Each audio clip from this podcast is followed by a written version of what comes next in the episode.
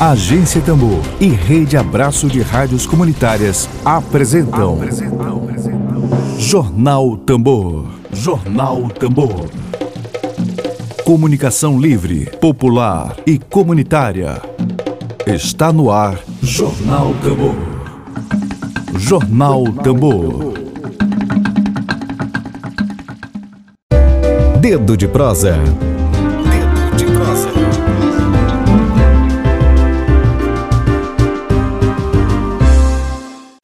Bom dia, deputado Bira. Bom dia, Emílio.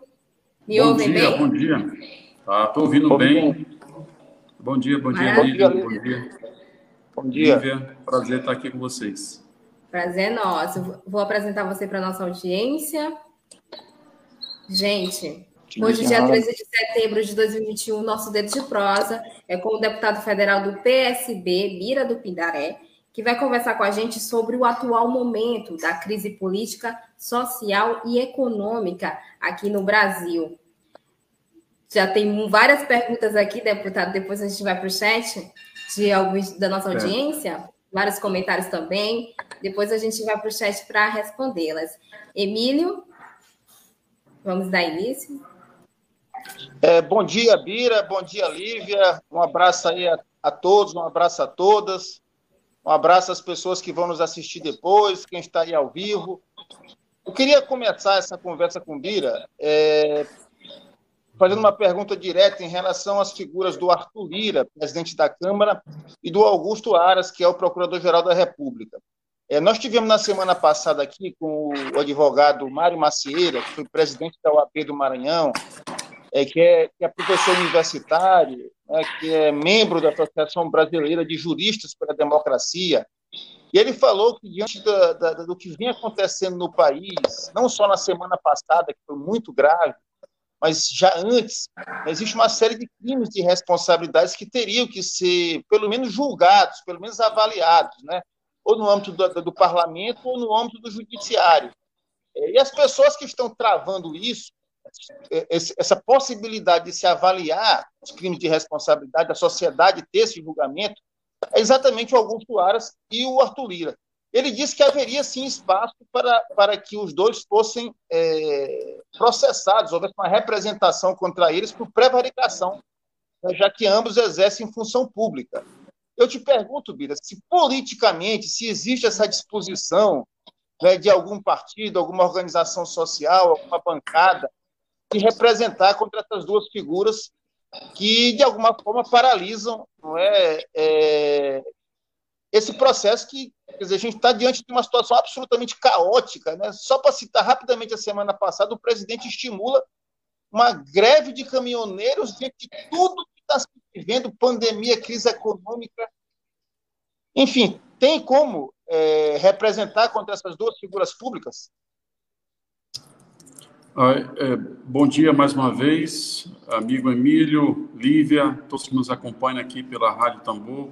Evidentemente que sim, e nós estamos procurando todos os caminhos para pressionar o Arthur Lira. Na semana passada, a pressão subiu muito em relação à presidência da Câmara, porque nós sabemos que uh, para que o processo de impeachment possa ser instaurado, precisa de uma decisão dele e nós queremos que ele decida, ou concordando ou discordando, porque permite que a gente leve o assunto para o plenário, e o que está acontecendo na prática é um engavetamento, ou seja, nós temos mais de 120 pedidos de impeachment que estão engavetados na Câmara dos Deputados, o que para nós é um contrassenso, de fato, sinaliza uma prevaricação, e é um assunto que pode ser eventualmente debatido no âmbito do Supremo Tribunal Federal. No âmbito da Câmara, nós queremos mudar a legislação, nós queremos que a, a Constituição Federal né, determine, obrigue o presidente da Câmara a tomar uma posição quando se tratar de pedido de impeachment. Nós não podemos ficar na inércia, refém de uma única pessoa, né, uma única pessoa decide os rumos do país. Né? Quer dizer, é, então, é a pessoa mais poderosa do Brasil, porque somente ela pode decidir se instala ou não o processo de impeachment. Nós entendemos que a, a, as prerrogativas da presidência devem ser preservadas, mas é necessário que o plenário da Câmara também tenha a oportunidade de se posicionar a respeito. Então, é, é preciso que haja um prazo. E essa discussão ela está acontecendo no Supremo Tribunal Federal também. Ou seja, semana passada o Lewandowski, o ministro Lewandowski, levou para o plenário a decisão de estipular um prazo para que a presidência da Câmara possa se posicionar a respeito desses pedidos. Nós não podemos ficar ad eterno sem uma decisão, sem um posicionamento da Câmara em relação a, aos pedidos de impeachment, que são inúmeros ali na casa. Então, nós esperamos que isso aconteça, até porque nós entendemos que o arrego, a carta do arrego do Bolsonaro, ela não justifica os crimes que foram cometidos. Ele anunciou ele anunciou publicamente que não ia respeitar mais a ordem judicial e que não ia respeitar resultado de eleição. Então, na minha percepção, o crime está consumado e ele não tem condições de permanecer no cargo diante da manifestação que ele fez. É a maior autoridade do país que anuncia o seu desrespeito em relação à ordem constitucional do Brasil, de maneira que ele rompe né, completamente além de todas as outras atrocidades que já cometeu em relação à pandemia, né, nós, as, as, pessoas morrendo em razão da negligência, da irresponsabilidade da presidência da República, da corrupção na compra da vacina, etc. Tudo isso faz parte desse caldo né, que precisa realmente ter um desfecho, e, na minha visão, o único desfecho possível para que o Brasil possa retomar os caminhos né, de desenvolvimento, de promover oportunidades de emprego e renda no país, é de fato o impeachment. Esse é o remédio jurídico adequado. Eu vou pedir licença para vocês para trocar aqui o, o dispositivo, é jogo rápido. Eu vou sair do celular e entrar no computador, que é melhor para mim. Rapidinho aí. Boa tarde. Continuar. Lívia. Pois é. Lívia, é. Quando ele Pode voltar, falar, quando ele voltar, deixa eu fazer só uma pergunta para ele em relação à carta. É, aí é. em seguida tu, em seguida tu, tu vai aí para a galera aí. Tá, ele já está voltando aqui, o deputado. Beleza. Pronto, beleza? O áudio tá bom aí? Tá ótimo. Tá Melhorou então. Que bom. Vamos lá, Emílio. Bira, eu queria é, é voltando a, essa semana passada que foi extremamente caótica, assim, eu acho que é uma semana que os historiadores vão ter que se debruçar para falar sobre ela, né? Nunca tinha acontecido de botar caminhão na Praça dos Três Poderes, carros, é, aí todo um, a, a, economia, o, dólar desvalorizando, é, é, a bolsa é, é, completamente abalada e o presidente parando o país com, com, com greve de caminhão. É, e aí vem a carta, né? Tu, que é um militante político aí das antigas e está hoje dentro de um parlamento, né, num espaço de, de, grande decisão, como é que tu viste aí a repercussão da carta? É mais ou menos assim como aquele espancador que, que arrebenta a, a esposa, a companheira de porrada, depois chega com um buquê de flores e fica tudo bem, tudo por isso mesmo? Como é que, que, que é isso? A, a carta bota uma, ponto final, como é que a carta foi recebida? Como é que tu, aí, vivendo esse ambiente de Brasília, percebe o efeito da carta? Olha, primeiro que a carta ela é motivada pela, pelo insucesso do movimento, né? a tentativa desastrosa de se fazer um golpe no Brasil, e, e evidentemente que isso não aconteceu e não aconteceria é, em razão de que não há sustentação popular né, para esse tipo de, de iniciativa, né, de aventura é, golpista no Brasil, e, e, o Bolsonaro percebeu né, a gravidade da situação e ficou pior ainda com as declarações que ele fez durante as manifestações, e ele caiu num isolamento completo, né, completo. Então, o impeachment ele estava na iminência de acontecer. O próprio Arthur Lira, a gente percebia a dificuldade que ele tinha é, de segurar os pedidos de impeachment por conta da situação que foi criada. Então, a carta foi uma tentativa, talvez a última cartada do Bolsonaro para se proteger no poder, né, para se segurar no poder.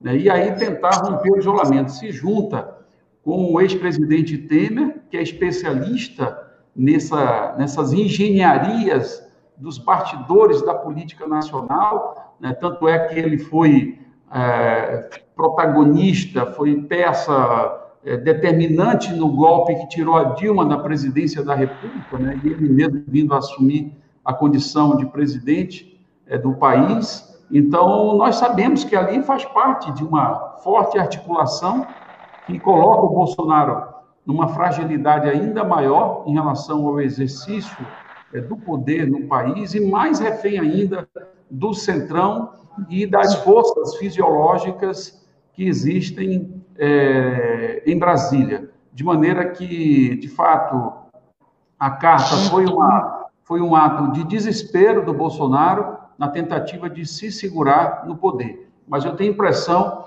que a fragilidade dele é muito grande e a depender da reação popular, né, a depender da reação do povo, das manifestações de rua, a gente pode ter é, a frustração também da carta, porque a carta pode ser inútil para ele se realmente a força é, das mobilizações forem grandes. E, e elas estão sendo preparadas. Eu acredito que nós vamos ter fortes reações nas ruas com a mobilização que está sendo preparada nacionalmente.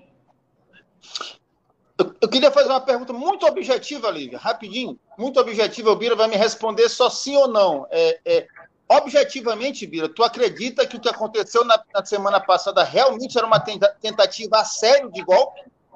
Sim, eu acredito que sim. Ele, ele tinha essa intenção.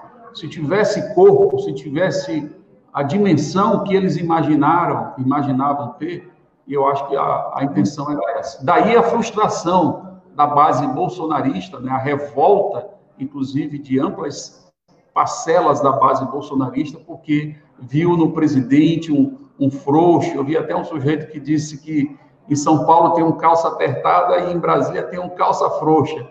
Então, surgiram coisas assim desse tipo, né? Porque realmente eles ficaram muito frustrados, porque a expectativa deles é que houvesse né, uma tomada do poder né, de maneira é, é, é, né, golpista, né? E tanto é que comemoraram a, o estado de sítio, fizeram festa em Brasília e tal, quer dizer, virou até uma, uma coisa muito caricata, né? Muito caricata do que do que fizeram durante esse período. Mas eles tinham intenção sim. Lívia. Antes de passar para o chat, deputado e Emílio, é, ainda nas manifestações do dia 7 de setembro, onde Bolsonaro ele fez ameaças golpistas contra o STF, o alvo, o principal alvo, o ministro Alexandre de Moraes. É, pensando no ponto de vista de cálculo, cálculo político, deputado, dá para dizer ainda que Bolsonaro ele ainda tem um poder de mobilização aí considerável, levando em consideração as últimas manifestações, em termos de público mesmo, Desculpa, Lívia, falhou para mim aqui.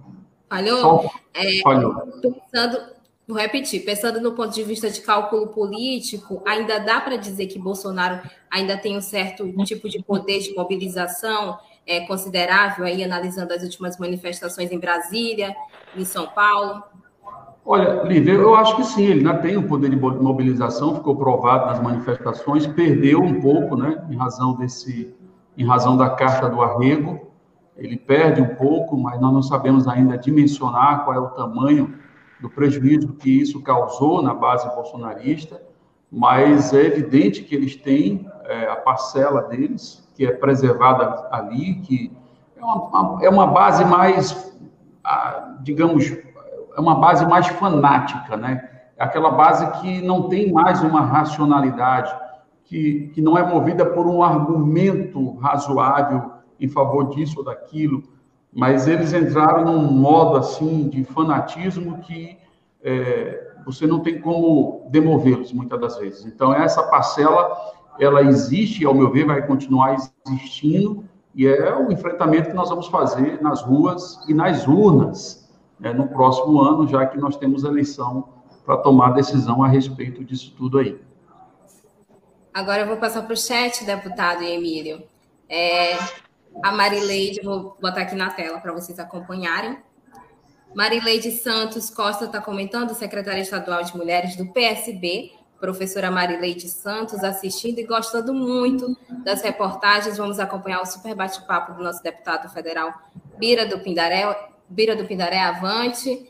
E o Evandro, ele tem uma pergunta, deputado, o Evandro Araújo. Quais foram as surpresas políticas positivas em todo esse cenário de crise no Brasil atual, durante e pós-Semana da Pátria? Olha, para mim foi uma surpresa. Eu vou responder então. Foi uma surpresa para mim a, a, a participação do Michel Temer. Eu, sinceramente, achava que era uma figura que estava fora de contexto, né? E de repente ressurge no cenário nessa articulação com o presidente Bolsonaro. É até estranho para mim, porque ele é do MDB, né? O MDB vem seguindo uma linha de, digamos, de crítica ao governo. o MDB não faz parte né, da base orgânica né, dentro do Congresso Nacional, né, e nos estados, etc. Então, e de repente aparece a figura do Michel Temer, que é uma figura que tem é, um poder muito grande no MDB, né, aparece como articulador disso. Então, para mim, foi uma surpresa que ainda precisa ser analisada, né, o, o impacto, o efeito que isso vai ter é, no tabuleiro político nacional, mas foi uma surpresa realmente essa movimentação do ex-presidente Michel Temer, que saiu muito fragilizado da, da, da sua experiência de gestão ali, depois do golpe que tirou a Dilma do poder, né? E, e, mas de repente ele reaparece no cenário. Então é algo a ser refletido e analisado. Tem outra pergunta, deputado? Célia Martins, bom dia, Célia, para você. O Natanael da Silva está tá perguntando: no momento atual político e econômico, qual seria a saída do nosso Brasil? Pergunta aí do Natanael. Obrigada, Natanael. Olha, nesse cenário aí eu vejo poucas saídas. Nós estamos numa uma crise profunda que tem eh, que é multifacetada, né? Você tem uma crise sanitária que tem impactos na economia. Você tem a própria um próprio erro de condução é, da economia nacional, na política aí é, ultraliberal do Paulo Guedes, que tem trazido enormes prejuízos. Quer dizer, reforma trabalhista, reforma da previdência, tudo que fizeram foi uma enganação e fez foi aprofundar ainda mais a crise econômica, aumentar o desemprego, diminuir a renda do trabalhador brasileiro, prejudicar a oferta de serviços públicos, né? Então tudo isso tem causado uma destruição da nossa economia, a política é, é, é, de preços, né, praticada sobretudo nos combustíveis, né, que você sabe que hoje a, a, a venda de combustíveis no Brasil está dolarizada, e o brasileiro não ganha em dólar, ganha em real, né? e isso tem impactado a inflação nos alimentos, prejudicando ainda mais o poder de consumo é, da, das famílias brasileiras. Então, tudo isso torna a situação muito difícil de ser superada. Eles estão no desespero, querendo de todas as formas é, é, ampliar a, o Bolsa Família, mudando até de nome né, para Auxílio Brasil, numa estratégia eleitoreira, né, de tentar se apropriar dessa marca, que é uma marca do ex-presidente Lula, né, e tentar se salvar no processo eleitoral ano que vem. Mas, ao meu ver, se as oposições estiverem unidas, mesmo que não seja no mesmo palanque no primeiro turno, mas tiverem um alinhamento mínimo de construção, é, eu acho que é muito difícil para esse segmento se preservar ou se manter no poder. Eu acho que tem tudo para que as oposições possam ter uma vitória eleitoral, mas para isso tem que ter juízo. Isso é muito importante para as oposições, que elas se unam, entendam que é, nós estamos enfrentando, é, na verdade, um, um movimento que é anticivilizatório e a gente precisa unir todas as forças progressistas para derrotar esse projeto, que é um projeto que quer se apropriar, é, é um projeto fascista que quer se apropriar do Estado brasileiro e quer impor né, um modelo autoritário. Nós não podemos permitir que isso aconteça. A democracia é o ambiente que serve a todas as forças progressistas do Brasil. Então, temos que nos unir em torno dessa pauta, que é a pauta da democracia no Brasil. Esse é o caminho. Isso, criando uma frente né, contra esse modelo autoritário, né, deputado? A Rosana Lima está comentando aqui, vou continuar a leitura dos chats dos comentários antes de passar a palavra para o Emílio. Esse sujeito Bolsonaro não tem posicionamento de presidente, mas sim de um moleque irresponsável, faz do Brasil quintal dele, fora Bolsonaro, diz a Rosana Lima. Célia Martins acompanhando a gente por aqui. É sempre bom estar participando com a nossa alternativa. A Marileide Santos, gosto muito desse programa. Estamos participando da Secretaria de Mulheres do PSB, aqui ligadinho com a gente do Estado. Professora Marileide Santos, obrigada pela sua audiência. Quem também está aqui, Rose, Rose Teixeira, salve Bira do Pindaré, político que orgulha o povo maranhense na Câmara dos Deputados. Obrigada, Rose, pelo seu comentário. Célio Sérgio, o desejo, o desejo de cometer um crime não é crime. Simão Sirineu, o Bozo fez um recuo para ganhar tempo. Ele vai querer dar o golpe, diz o Simão Sirineu. E ele diz mais: o presidente da Câmara é cúmplice do Bozo. E também tem uma pergunta aqui do Simão. O que falta para dar o cheque mate no Bozo? Aí, pergunta do Simão Sirineu. Olha, sinceramente, eu vou ficar com essa pergunta do Simão, cumprimentando todos os demais que participaram. É, eu acho que o checkmate no Bozo é o processo eleitoral do ano que vem. Honestamente, por mais que a gente se esforce, eu vejo que é muito difícil você conseguir, é, e vamos lutar por isso com todas as forças, mas eu vejo muitas dificuldades no campo institucional. Você tem um presidente da Câmara que é muito aliado hoje do governo, né? naturalmente o Centrão está se alimentando disso e se beneficiando desse contexto. O Centrão valorizou muito paz diante dessa confusão política. Então, eu tenho muitas dúvidas se a gente consegue reverter isso no processo institucional, de um impeachment, etc. Entendeu? Então, eu prefiro acreditar que é preciso a gente se preparar para o processo eleitoral. Vamos lutar com todas as forças pelo impeachment, estamos lutando, mas não é fácil. Se, se acontecer, para mim, vai ser realmente uma surpresa no cenário político. Vamos lutar por isso, mas, sinceramente, eu tenho minhas dúvidas. Por isso que eu aposto mais no processo eleitoral. Não é trocar uma coisa pela outra, que eu sei que também existe esse debate. Não, de maneira alguma. Eu acho que o impeachment é necessário, nós temos que defendê-lo. estou analisando a realidade concreta, como que as peças se movimentam, essa entrada do, do MDB com Michel Temer e tal, quer dizer, tudo isso torna as coisas bem mais difíceis no campo institucional. Então, é, é, apenas analisando os fatos e as dificuldades que nós temos né, de enfrentar a situação é, diante desse contexto institucional que se monta a partir dessas movimentações pós 7 de setembro. Então, eu espero que realmente as oposições possam se unir, se preparar para esse embate, que vai ser o embate das nossas vidas, em 2022. Me parece que esse é o caminho mais provável. Depois eu volto aqui para o chat. Emílio, passa a palavra para o Emílio Azevedo.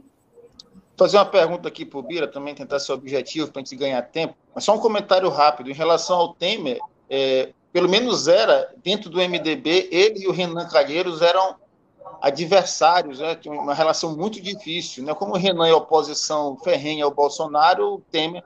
E assim falar que o Temer é protagonista do golpe, ele não tem espaço mais no ambiente democrático, ele tem que só se, se agarrar no golpista mesmo. Bira, a pergunta que eu faço para ti é exatamente em relação a essa frente, é, essa frente política eleitoral para o ano que vem, que independente de ter ou não ter impeachment, ela vai precisar ser feita porque o, se sai o Bolsonaro, fica o Mourão, enfim, a extrema-direita terá candidato, provavelmente o Bolsonaro. Então, muito, é, é, hoje, há um ano da eleição, a possibilidade da Lula e Bolsonaro ela é real, né? E a gente tem aí, é, é eu quero te perguntar, a possibilidade dessa frente em torno do Lula, inclusive no segundo turno. Arestas, por exemplo, com o PDT, o PDT, é, é, é, como é que está o ambiente com o Lupe, com a bancada, como é o ambiente na bancada do PDT? A bancada do PDT acompanha esse discurso do Ciro.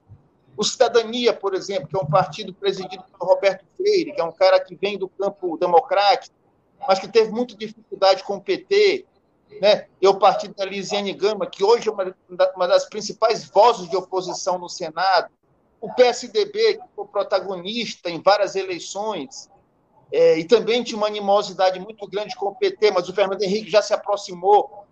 Né? O MDB, que acabou sendo protagonista do golpe em 2016. Como é que tu vê aí, Bira, esse ambiente para se constituir essa frente que essas forças todas terão que operar no primeiro e no segundo turno. E me eu só acho... resumir. Eu falo no ambiente Lula-Bolsonaro. Perfeito. Eu acho, Emílio, que nós vamos ter um embate aí que vai ser um embate entre o antibolsonarismo e o antipetismo. Eu creio que nós vamos chegar no processo eleitoral um antibolsonarismo maior do que o antipetismo. Então, eu creio que, por essa razão, todas essas forças que você citou aí tendem a votarem e ajudarem na eleição do Lula, no eventual segundo turno. Né? Porque a, a presença do Bolsonaro ela é insuportável para as forças democráticas. Então, você cita, por exemplo, a questão do PDT, eu vejo muito mais problema no relacionamento com o Ciro propriamente do que com o PDT. Né? O PDT transita muito bem. Veja aqui no Maranhão, por exemplo, a principal liderança do PDT, que é pré-candidato a governador, o Everton, né? ele estava lá presente ao lado do Lula o tempo todo, quando o Lula esteve aqui em agenda recente. Então, a tendência é que a, as lideranças do PDT, é, muitas delas, todas elas vão estar no segundo turno com Lula e algumas, inclusive, no primeiro turno. Eu não duvido, né? É, que esteja desde o primeiro turno já com o Lula. É o caso aqui do Maranhão, é muito provável, até pela força que o Lula tem no estado do Maranhão, você já ter, desde o primeiro turno ali, se não exclusividade, mas né, a presença também do, do pré-candidato do PDT né, no palanque né, com Lula, embora não seja exclusivo, digamos assim. Então, na minha interpretação, isso aí se resume mais a um ressentimento da, do Ciro Gomes do que um problema político com o partido PDT. Então, eu, eu imagino que no segundo turno essa união é muito provável. Mas, mas para além do Ciro, por exemplo, partidos como Cidadania, o PSDB, o PSB, o PSB tem, é, as lideranças do PSB no plano nacional têm é, é, operado no sentido de, de, ampliar esse diálogo? Sim, sem dúvida. O PSB, a tendência, a tendência do PSB é ir com o Lula. Eu defendo isso, particularmente, acho que é o melhor caminho. É, não tem como inventar candidato de uma hora para outra. Né? E as conversas estão caminhando nessa direção, e eu espero que dê que fique tudo acertado e que a gente possa estar no primeiro turno já engajado na campanha do Lula. É, mas e os outros partidos que você citou aí, é aquilo que eu falei, eu acho que o antibolsonarismo ele vai ser maior né, do que o antipetismo, é, que nós sabemos que esses partidos nutrem também, mas e por essa razão eles estarão com o Lula. Né? Então eu acredito que até o PSDB né, certamente no eventual segundo turno. Isso aí quem diz não sou eu, é o ex-presidente Fernando Henrique, Fernando Henrique Cardoso, né, que é a grande liderança do PSDB, que diz que entre Bolsonaro e Lula, eles vão com o Lula. Né? E é o que eu ouço também no parlamento de várias lideranças do PSDB, é que vão acompanhar o Lula. E o Cidadania, eu tenho impressão de que segue a mesma diretriz, a mesma linha. Né? De maneira que eu acho que no segundo turno a tendência é que todas essas forças do campo democrático estejam com Lula é, num eventual segundo turno contra o Bolsonaro. Lívia. Vou voltar aqui à leitura dos comentários no chat da live. A Rosana Lima dizendo Temer é um estrategista e perigoso. Marcondes Lopes diz: o Brasil vive duas tragédias simultâneas o desgoverno Bozo e a pandemia. Paulo Serra está comentando. Você quer são comentar? Dois, são dois vírus, né? Ele tem razão, são dois Isso. vírus. É o vírus da pandemia e o vírus do bolsonarismo. São duas coisas muito perversas para a sociedade brasileira. Muito danosas. Paulo Serra, Bolsonaro é vergonha mundial. É, Simão Sirineu é a mesma pergunta que você já respondeu, deputado? Hoje a oposição. Ah, não, é outra pergunta. Hoje a oposição conta com quantos votos para barrar o governo? A gente conta com 130 votos, que são os votos da oposição. Né? E aí agora temos a adesão do PSDB, que se colocou na oposição, então aumenta aí mais uns 30 votos. É mais ou menos o que a gente tem. Então a gente precisa de pelo menos 257 então, precisa ampliar ainda bastante. E eu chamo a atenção aqui para o comentário do Mariano Martins. e está falando muitos candidatos para pouco eleitor na Paulista. A gente viu que, pois é, as fotos né, mostravam o público assim. A gente sabe que Bolsonaro perdeu muito público. Aí ele está atuando aí de forma isolada mesmo, como você falou, deputado. Então perdeu muito apoio, a gente percebe isso no longo é, esse, esse, eu, é, é, essa observação do Mariano é muito boa. É, o, nesse final de semana, esse movimento que aconteceu é um movimento do MBL, né? Sim. É um movimento muito centrado ali em São Paulo e que também está trabalhando nessa linha da terceira via. Né? E eu acho que o resultado da manifestação já mostra a dificuldade que tem a terceira via no Brasil. Né? Ou seja, a polarização está posta e ela deve se manter até o processo eleitoral. É muito difícil reverter isso, porque a cabeça do eleitor é binária. Né? Então, se Bolsonaro não serve, eles querem a antítese do Bolsonaro, a antítese é Lula. Então, não tem como inventar isso de uma hora para outra. O que poderia modificar esse jogo, e aí realmente é um risco que se correria, é numa eventual, numa eventual é, inviabilidade eleitoral do Bolsonaro, seja por uma decisão do Supremo ou qualquer outra coisa, é, você, aí você mexe o tabuleiro, que aí surge, surge um novo cenário sem Bolsonaro. Nesse quadro, a situação poderia ser diferente. E acho que é a preocupação que tem hoje a terceira via. Né? Como que eles vão entrar nesse debate né? É, com o Bolsonaro ali presente no, no, na disputa eleitoral. Então, isso é um problema muito grande para a terceira via se viabilizar. De maneira que a observação dele está corretíssima. Ali tinha mais candidato do que eleitor. Né? Do São que eleitor, propriamente. Os candidatos da terceira via. E realmente foi muito fraco. Mas as mobilizações que virão serão maiores, porque nós vamos fazer mobilizações unitárias. Emílio, Pode é, falar. Eu queria fazer uma última pergunta ao Bira, depois você fica à vontade aí com o chat e com ele. É, Bira, em relação. É, é, você falou que muita eleição de presidente e tal, e uma coisa que é terrível na, na, nessa democracia que está posta aí no Brasil, né, que já é frágil e ainda está ameaçada pela extrema-direita, é a questão do parlamento. Né? Tu hoje, é, estreando na Câmara Federal, em Brasília, que é o centro do poder no país, como é que tu vê a importância das eleições parlamentares, a necessidade de se ter parlamentares é, é, é, do campo progressista, é, do campo democrático, do campo popular em Brasília? Você vê a questão dos indígenas aí, é, você vê a questão do, do, servidor público, uma série de pautas que é um sufoco danado para conseguir. Mas você vê que no Maranhão, por exemplo, tem 18 deputados federais, uma minoria muito pequena, né? talvez é tua quase como uma exceção aí, mais um ou dois, é, ou três, forçando a barra. Como é que tu vê essa eleição, Bira, para o parlamento no ano que vem, a importância de se, de se preservar, de se ter é, é, parlamentares que estejam comprometidos com uma pauta, porque aí o, o, o, o bolsonarismo ele não está presente só na, na figura do Bolsonaro. Ele está presente em vários setores da sociedade, inclusive no parlamento também, com força, né? Olha, é muito importante, Emílio. Hoje, mais do que nunca, estou convencido de que nós precisamos ter um pé na luta social e um pé no institucional. Ou seja, nós não podemos subestimar a importância que tem esses espaços. Até porque a gente não vive na iminência de um processo insurrecional, a não ser que seja da direita, porque da esquerda eu acho que não está colocado na ordem do dia. Então, eu acho que nós não podemos subestimar. E ali nós fazemos também a resistência em, uma série de pautas, que, aliás, se não fosse ali a, a, presença de uma representação é, desses setores progressistas, da esquerda, sobretudo, dentro do parlamento, as coisas seriam bem piores. Então, a gente faz ali uma atenuação de danos que é representativa, além de resistir a uma série de pautas. Vou dar um exemplo aqui, a reforma da Previdência. Né?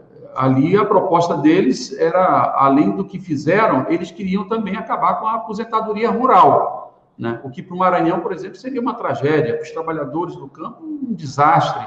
Então, nós conseguimos, com muita batalha, tirar isso da gente. Agora, na questão da PEC 32, nós estamos lutando lá, a defesa do, dos servidores públicos, É, o, o, relator apresentou agora um relatório recuando da questão da estabilidade, ou seja, ainda não está resolvido, né? Já vai ter que ir para votação, mas já foi um passo importante a gente ter o relator recuando de acabar com a estabilidade do servidor público. Eu acho que isso é fruto de muita mobilização nas redes, nas ruas, mas também a articulação que se faz ali dentro do parlamento com a presença de várias lideranças importantes que, que são a voz, né? que acaba verbalizando esse sentimento que existe na sociedade. Então, eu creio que é muito importante, a gente tem que se preparar, e eu mesmo vou, eu venho para a reeleição, quero deixar claro aqui, anunciar para todos vocês, e nós vamos batalhar para garantir esse espaço de mandato lá, essa voz, né, de, de que, enfim, que faça essa conexão com a luta social, com a luta sindical e que possa continuar representando de maneira qualitativa a população maranhense, sobretudo aqueles que mais precisam dentro da, do Congresso Nacional. E tu, e tu só para vou fazer aqui uma cobrança pública. Conversa aí com, essa semana com a deputada Joinha, lá da rede, que é indígena, a única parlamentar indígena, a gente fazer esse debate, que a Tambor tem muito interesse de fazer esse debate contigo, que é o presidente da Frente Parlamentar quilombola, e com ela, que é a única mulher indígena. É, já está acertado aí com a turma dos historiadores, eles também têm interesse em fazer o debate. Pronto. Emílio, amanhã estarei, amanhã estarei em Brasília e vou falar pessoalmente com ela, já me comprometi contigo, e nós vamos acertar direitinho essa agenda aí. Vai ser legal esse encontro. Parabéns aí pela iniciativa. Lívia.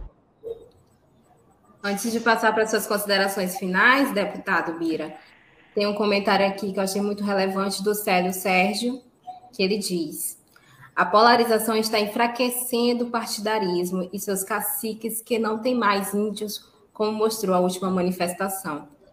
Comentário aí do Célio Sérgio. Obrigada, Célio. Regiane Galeno, que integra aqui o coletivo da Agência Tambor, diz hashtag Fora Bolsonaro. E é isso aí. Deputado, suas considerações finais para a nossa audiência e agradecer a sua participação aqui com a gente e um até breve. É isso aí. Eu quero agradecer a oportunidade, parabenizar mais uma vez pelo trabalho aí de vocês da Agência Tambor, Lívia, Emílio, toda a equipe, né? Eu acho que é muito importante valorizar esse espaço, é muito importante que espaços como esse né, possam ser fortalecidos, porque aqui é uma trincheira da luta democrática também no campo da comunicação.